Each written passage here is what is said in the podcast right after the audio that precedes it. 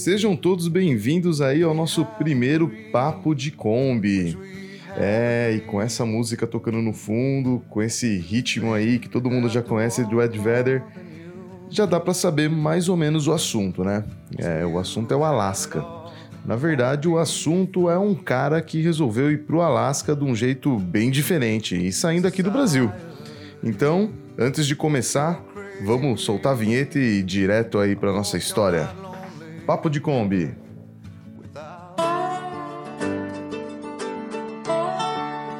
Se você chegou até aqui, muito provavelmente você está pensando em viajar. Ou melhor, você está pensando em construir o seu próprio motorhome e sair por aí viajando. Se é disso que você gosta e é disso que você quer ouvir falar um pouquinho, seja bem-vindo ao Papo de Kombi. O podcast oficial do canal da Filomena Estradeira.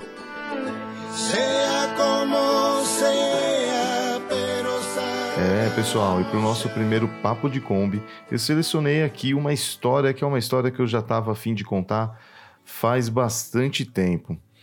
Tem muita gente que sonha em ir para o Alasca, né? Quem viaja aí, quem já está acostumado a fazer viagens maiores, sabe que é meio que o santo graal da viagem hoje em dia é fazer a América toda, fazer a América do Sul, América Central e chegar até lá em cima no Alasca.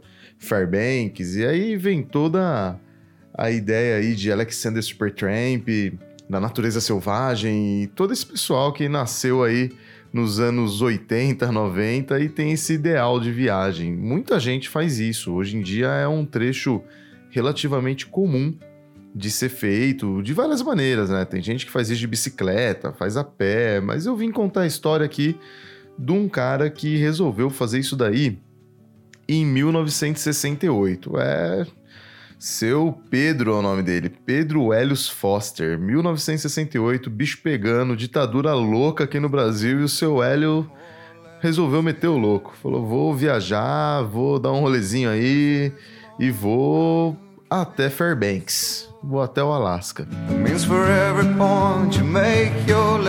E né que foi mesmo? Seu Pedro Ellis Foster Leite é o nome dele. Ele saiu da cidade de Teresópolis, no Rio de Janeiro, cidade pequena, até hoje não é, não é uma cidade muito grande, e foi embora aí até Fairbanks. O lance é que ele resolveu ir de Kombi. e aí você pensa, né? Ir até Fairbanks, hoje em dia, uma viagem tão grande de Kombi já é uma coisa a se pensar umas 15 ou 20 vezes antes de sair. Mas não, seu Pedro resolveu que ia de Kombi e para ajudar essa história, como se ir de Kombi já não fosse suficiente, ele resolveu ir de Kombi e puxando um trailer. É, meu, seu Pedro não era fácil não. É, essa história é muito boa. Afinal de contas, quem já andou de Kombi ou quem tem uma Kombi, quem está pensando em comprar uma Kombi, já tem que ter muito claro que é um carro extremamente robusto, que aguenta fazer várias viagens mas ele é muito fraquinho em questão de potência, em questão de motor, né? E ele foi com uma combinha 1.500 cilindradas, né? Era a Kombi Corujinha na época ainda, né? Ele foi com essa combinha e foi que foi saiu em 1968 lá de Teresópolis e o seu L era um cara já bem famoso na cidade, assim, né? Na verdade, a família toda é uma família, até hoje, uma família muito influente em Teresópolis. O seu L ele foi engenheiro, foi vereador, foi dono de jornal, enfim, o cara era um empresário, né? Uma família de empresários, assim, do lado de Teresópolis. Society. Então, seu Pedro estava lá, 1968, resolveu fazer essa rota e já começou a fazer ela por um trecho muito doido. Desceu até Buenos Aires primeiro para começar ali, já fazendo a rota pelo sul, né? E na verdade para começar pela Pan-Americana. Né?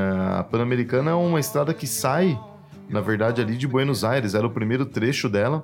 Ela sai de Buenos Aires e já corta ali até o Oceano Pacífico. Ela corta pela Rota 7 e ela vai até Santiago e depois já desce para Valparaíso e já encontra o Pacífico. Para quem não sabe essa história, dá uma olhada lá no canal da Filomena Estradeira que eu conto quando eu fiz essa estrada aí de moto. E ele vai costeando depois por essa estrada, né, pela Pan-Americana, e ele vai costeando e aí passa por mais de 10 países até chegar nos Estados Unidos.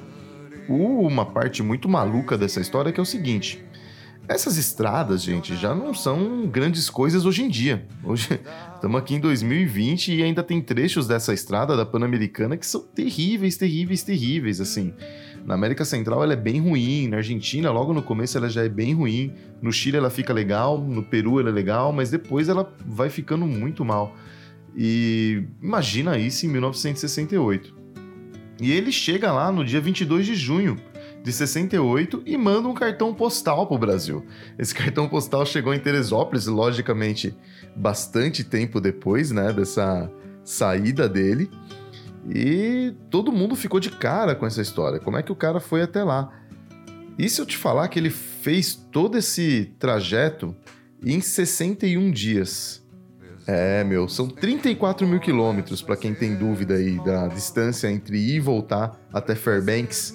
É mais ou menos 34. Na verdade, dá um pouquinho mais de 34 mil quilômetros até chegar em Fairbanks. E aí você pensa, se ele gastou 61 dias, ele cumpriu essa rota toda em 61 dias, isso significa que ele rodou uma média de 557 quilômetros por dia.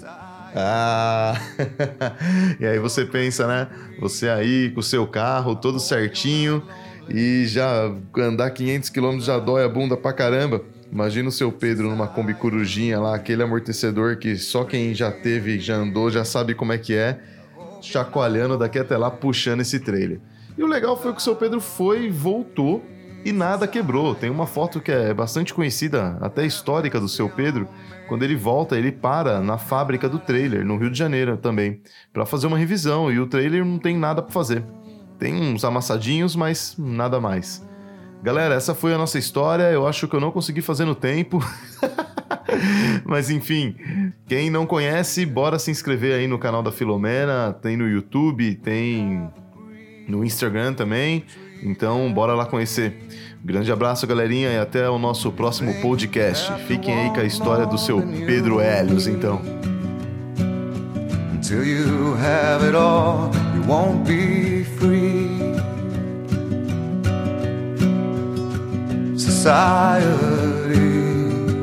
You're a crazy breed.